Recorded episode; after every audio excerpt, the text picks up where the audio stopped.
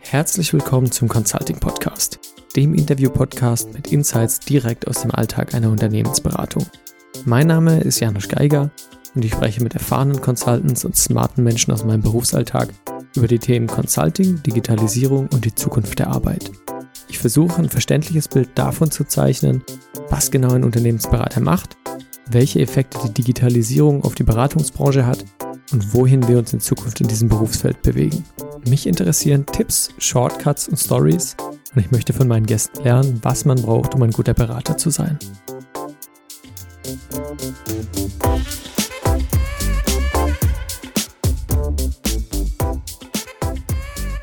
Mein heutiger Gast ist der Marc Wagner. Du bist 41, 42 Jahre alt. Ja, 41 auf dem Weg zu 42, genau. genau. Äh, über 20 Jahre Berufserfahrung, ganz viel davon auch im Consulting.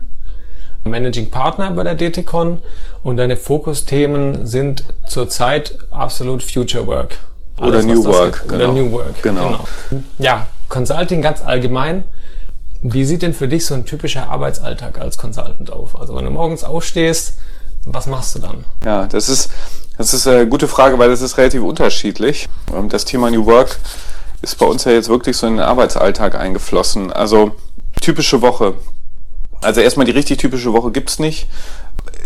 Wie es dann aber laufen kann, ist, dass ich morgens aufstehe, ich gehe super gerne ähm, morgens erstmal an den Rechner bei mir zu Hause, also mach, starte quasi mit Homeoffice, wenn du so willst, wenn ich nicht gerade im Hotel bin und, und plane dann so ein bisschen Tag durch und mache mich dann häufig auf den Weg. Ja, also wenn ich also mit dem Auto auf dem Weg äh, und telefoniere dann. Also de facto telefoniere ich die kompletten Fahrtstrecken, was je nach Kunden, wir haben einen Kunden in Wolfsburg, wir haben äh, Kunden in München äh, und in Essen. Also das heißt, man hat viel Zeit zum Telefonieren.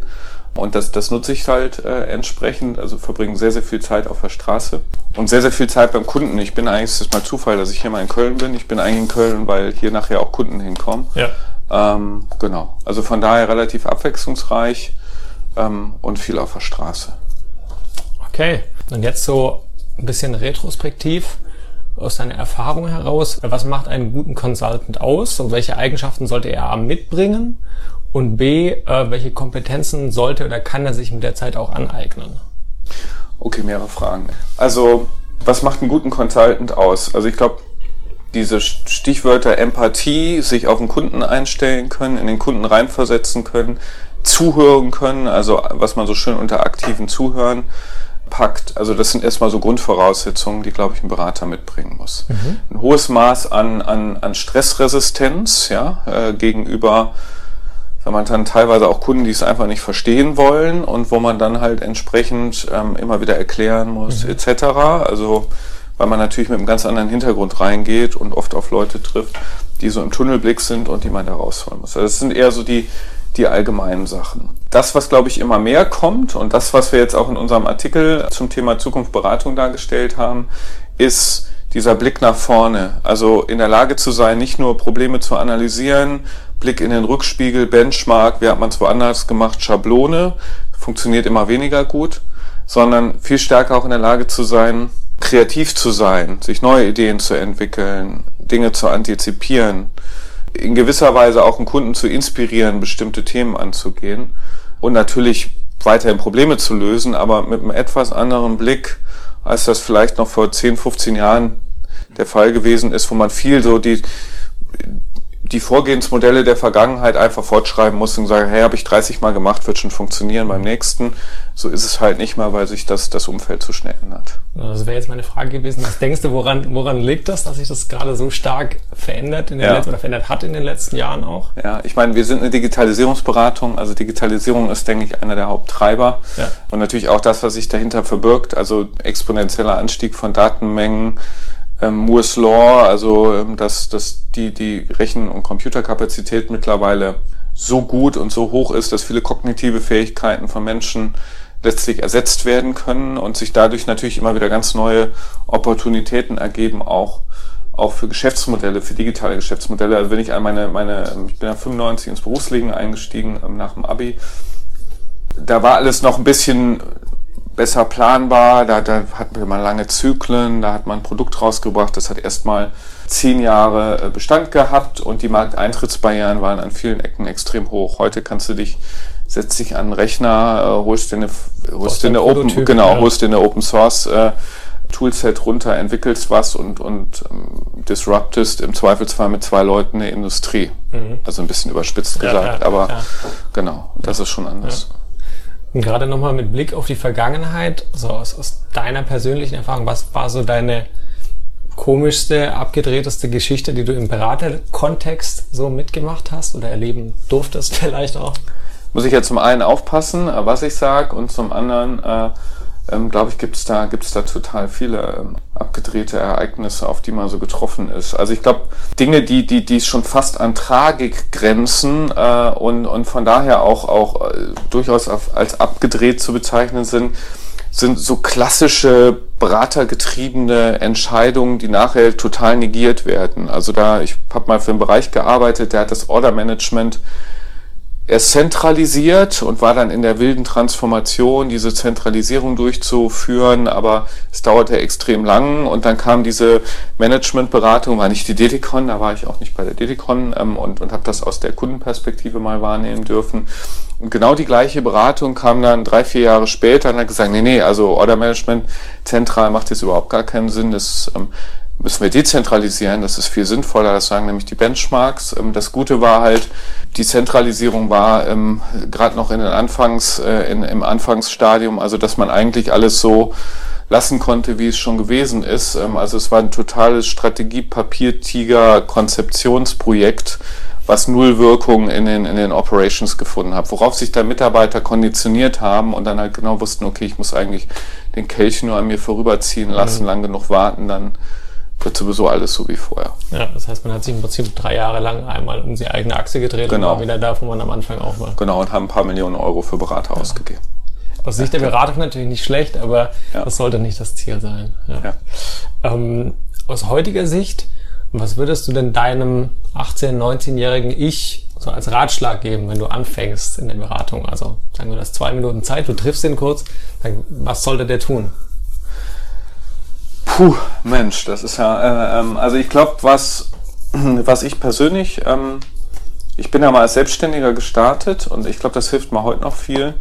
Ähm, nie die Fähigkeit zu verlieren, Dinge zu hinterfragen und wenn man Dinge für total schwachsinnig hält, sie auch nicht zu machen.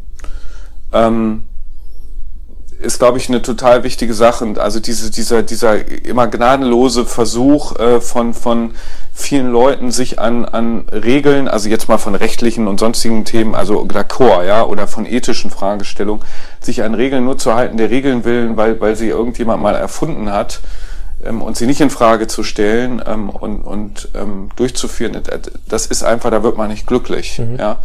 Ich glaube, das ist, das ist ein Punkt. Und Zweiter Punkt ist, glaube ich, und deswegen macht auch die Arbeit hier so Spaß, also diese, diese Neugier zu behalten, so in, in unbekanntes Terrain sich zu begeben und auch den Mut zu haben, es dann zu tun, auch gegen Widerstände und Neues zu erschließen und nicht hinzugehen, hey, jetzt habe ich mal irgendwas gelernt und jetzt setze ich mich hin mhm. und das mache ich jetzt zum tausendmalsten und, und verbessere es immer um fünf Prozent. Also ich glaube, die zwei Sachen, wenn man sich die erhält, dann ist man, glaube ich, auch langfristig happy. Also einerseits vielleicht ein bisschen dem Bauchgefühl folgen, wenn du sagst, irgendwas ist richtig scheiße, dann mache ich es auch nicht. Und auf der anderen Seite immer so dieser kontinuierliche Drang nach vorn vielleicht, das ist einfach Neugier. genau Neugier, ja. Und der Mut auch. Ja, ja. Neugier, okay. Mhm. Ähm, dann kommen wir zurück zu heute. Hauptthemen so Future Work. Ja, was genau ist denn mit Future Work alles gemeint und welche Rolle spielst du dabei? Kannst du das Genau, mittlerweile nennen wir, nennen wir es ja New Work. Wir haben ja ein Buch da dazu ja. ähm, auch rausgebracht. Ähm, ja, also ich glaube, die, die, die ähm, allgemeingültige Definition dafür zu finden, da haben einen ja auch schon viele, viele ähm, zu gefragt. Ähm, tue ich mich schwer und kann ich auch gar nicht so, ehrlich gesagt. Also ich glaube, New Work, ähm, was für uns dahinter steckt oder wichtig ist, ist, sich damit zu beschäftigen, welche Auswirkungen haben Themen wie Digitalisierung, Metatrends, mit denen wir konfrontiert sind, welche Auswirkungen haben die auf die Gestaltung von Arbeit? So und auf die Gestaltung von Arbeit auch mehr aus einer gesellschaftlichen Perspektive mittlerweile, aber natürlich bisher auch stark aus einer organisatorischen Perspektive. Mhm. Also was heißt das für die Beziehung zwischen Führungskräften und Mitarbeitern? Was heißt das für die Bedeutung bestimmter Fähigkeiten? Was heißt das für Lernprozesse?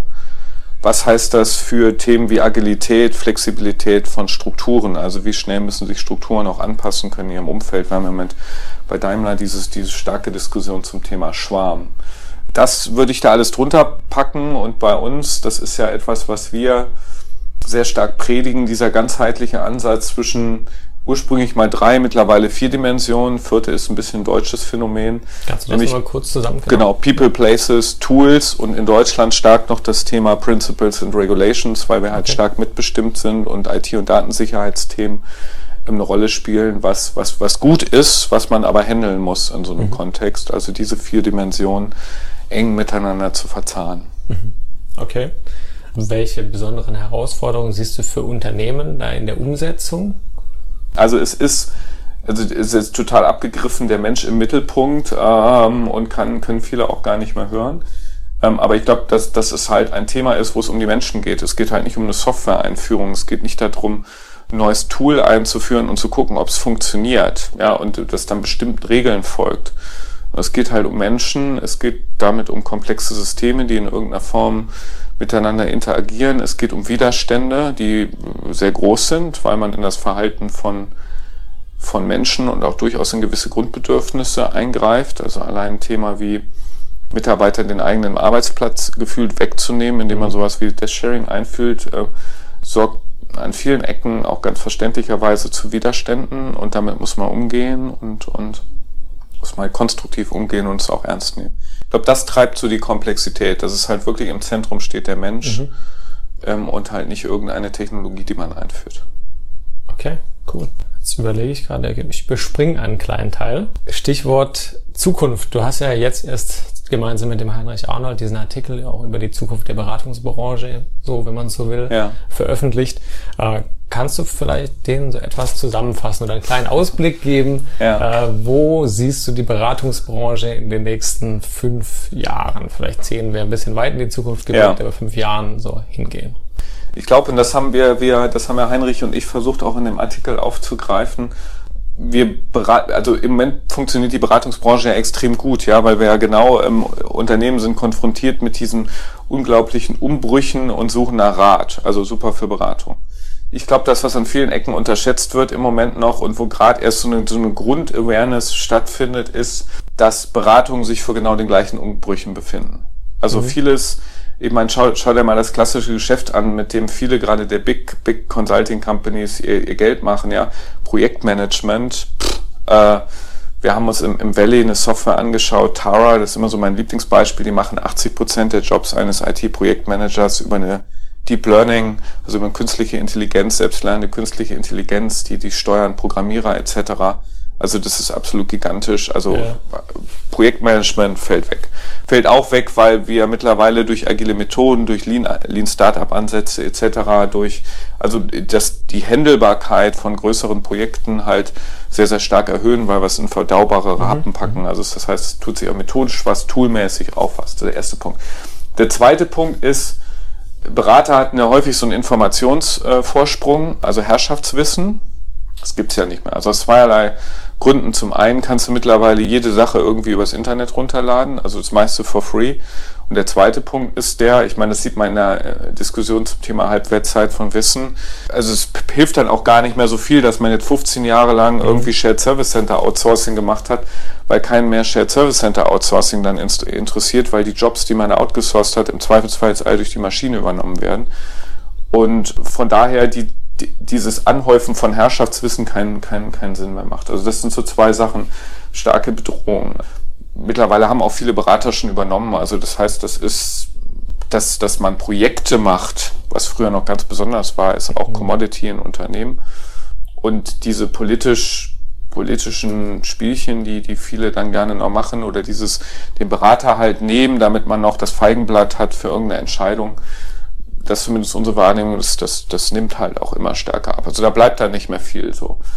Auf der anderen Seite gibt es halt unheimlich viele Chancen. Also was wir wahrnehmen, das haben wir nur angerissen. Also kam dann auch recht schnell, hey, ist das vollumfänglich? Ähm, ihr habt es nicht komplett beschrieben. Ja, sage ich, nee, es ist auch überhaupt nicht der Anspruch, äh, das komplett zu schreiben. Ja, LinkedIn-Artikel und kein, kein Genau, ja, und genau. Und äh, die Idee ist ja eher eine Diskussion, eine kritisch reflektierte Diskussion anzustoßen ja. und nicht die Welt zu beschreiben. Wir reden über, über eine immer stärkere Komplexität der Welt und, und auch immer mehr Informationen, die verfügbar sind und immer mehr Player. Ja? Also wir sehen ja eine starke Fragmentierung von Arbeit. Und da wirst du immer Leute brauchen, die diese Netzwerke steuern, die Plattformen steuern, die Kontakte haben, Kontakte zusammenbringen. Das wird auch schon durch Tools unterstützt wie Upwork und ähnliches. Ja. Aber ich glaube, dieses Netzwerk bedienen, Plattform bedienen, ein Punkt. So. Ein weiterer Punkt, und schauen wir mal, das Thema Kreativleistung zu bieten. Mhm. Wir arbeiten eng mit Künstlern zusammen, auch mit echten Künstlern, nicht irgendwelche Pseudo, ähm, was nicht nur eine Bereicherung ist, sondern, glaube ich, fester Bestandteil von vielen Beratungsmodellen der Zukunft sein wird. Also wie Kreativität, künstlerische Impulse, Inspiration, das zu bringen. Also ist ja auch eins der am wenigsten von Automatisierung betroffenen Jobprofile. Ja, das ist der Künstler. Ja, ja. Genau. Ist das, eine Zwischenfrage, ja, klar. Ähm, ist das nicht so, dass sagen wir ursprüngliche Gebiet eigentlich von Agenturen, also bewegt man sich dann in der Richtung von Kreativagenturen ein Stück weiter? Also man muss da, da, da, da sind wir im Moment ja auch in einigen Kooperationsgesprächen, man muss halt gucken, dass man neue, neue Produkte schnürt, ähm, die einen Mehrwert liefern gegenüber einer klassischen Agenturleistung. Mhm. Wir produzieren da jetzt keine Werbefilme, also wir würden uns im Zweifelsfall Leute dazu holen, die eine gute Story bauen mit uns zusammen ähm, und eine gute Kommunikationsstrategie und wir würden das Ganze dann durchorchestrieren, die Kontakte zusammenbringen etc. Also ich glaube, da gibt es viele Potenziale für komplementäre Produkte. Was, wo auch, glaube ich, sehr große Potenziale sind in der Beratung, das haben wir auch angerissen. Man wird wegkommen, also die, so, so ein genereller Trend, die, die Bedeutung von Marken, von Unternehmensmarken ist, das ist zumindest meine Hypothese, die wird abnehmen. Die Bedeutung von Personenmarken, was in Second Machine Age unter dieser ähm, Champion oder Superstar Economy mhm. beschrieben wird, das wird zunehmen. Das haben wir jetzt schon. Also exorbitant hohe Gehälter erzielst du dann, wenn du Champion bist in einem bestimmten Bereich und nicht wer, wenn er zweite, dritte bist. Also mhm. winner takes it all, ja. Also die höchsten Gehälter werden gezahlt im Profisport, im, äh, im filmischen Bereich etc. Und zwar immer die Superstars. Ähm, und deswegen glaube ich, dass diese Persönlichkeitsmarken, dass das unheimlich wichtiger Punkt sein wird, auch für Beratungen, die aufzubauen. Und ein dritter, äh, oder, oder ein dritter, also ein letzter Punkt, ich glaube, der ist total wichtig, dieses Eat Your Own Dog Food, also Authentizität. Ich kann nicht, also New Work ist ein klassisches Beispiel, ich kann nicht New Work nach extern predigen und dann intern starre Hierarchien haben. Wir hatten jetzt noch, oder in der Tiefgarage hängen dann drei Schilder für Senior Executives Geschäftsführung ja. und dann unten drunter die Mitarbeiter und dann der Hausmeister so in etwa, sondern es müssen sich die Strukturen dann darin auch wiederfinden. Oder wenn ich über Digitalisierung spreche ähm, und jetzt berate, dann muss ich auch eine digitale Company sein. Absolut, stimme ich äh, vollkommen zu. okay, zwei ganz kurze Fragen für, das, für den Schluss. Ähm, hast du einen Buchtipp oder liest du gerade ein besonders spannendes Buch, das du empfehlen kannst? Hast ich du, höre du Bücher. Hörst, ah, das mache ich, ich auch. Höre. Genau, also weil ich fahre viel Auto, da ist Audible super. Also Creative Confidence ist äh, ein, ein Hörbuch, was ich sowohl schon mal gelesen habe, als auch mir schon mal angehört habe, mir jetzt das nächste Mal mhm. schon anhöre vom IDEO-Gründer, wo es um die Ursprünge von Design Thinking geht, sehr empfehlenswert. Second Machine Age hatte ich schon angedeutet, ganz toll, um die Paradigmen der Digitalisierung sich wirklich in Nutshell mal anzuhören, inklusive der gesellschaftlichen Implikationen, ganz toll. Exponential Organization höre ich mir auch zum zweiten Mal an von Salim Ismail von der Singularity, weil es sehr schön ein Organisationsmodell für, für exponentielle Geschäfts- oder exponentielle Wachstumskurven und mhm. so beschreibt, was glaube ich auch gut operationalisierbar ist. Ja, aber ja, das sind so die. Fast ein kleines Buchregal besser. cool. Und letzter Punkt, wenn man dich erreichen will, Internet, äh, LinkedIn, Xing, Twitter, wo kriege ich dich am besten, wenn ich eine Frage an dich hätte? Am besten über LinkedIn. Am besten über LinkedIn, alles klar. Dann vielen Dank dir für deine Zeit und Gerne. Äh, ja. Cool. Ich freue mich, das zu So, das war's mit dieser Folge vom Consulting Podcast. Ich hoffe, es hat euch gefallen und ihr konntet was lernen. Bis zum nächsten Mal. Ciao.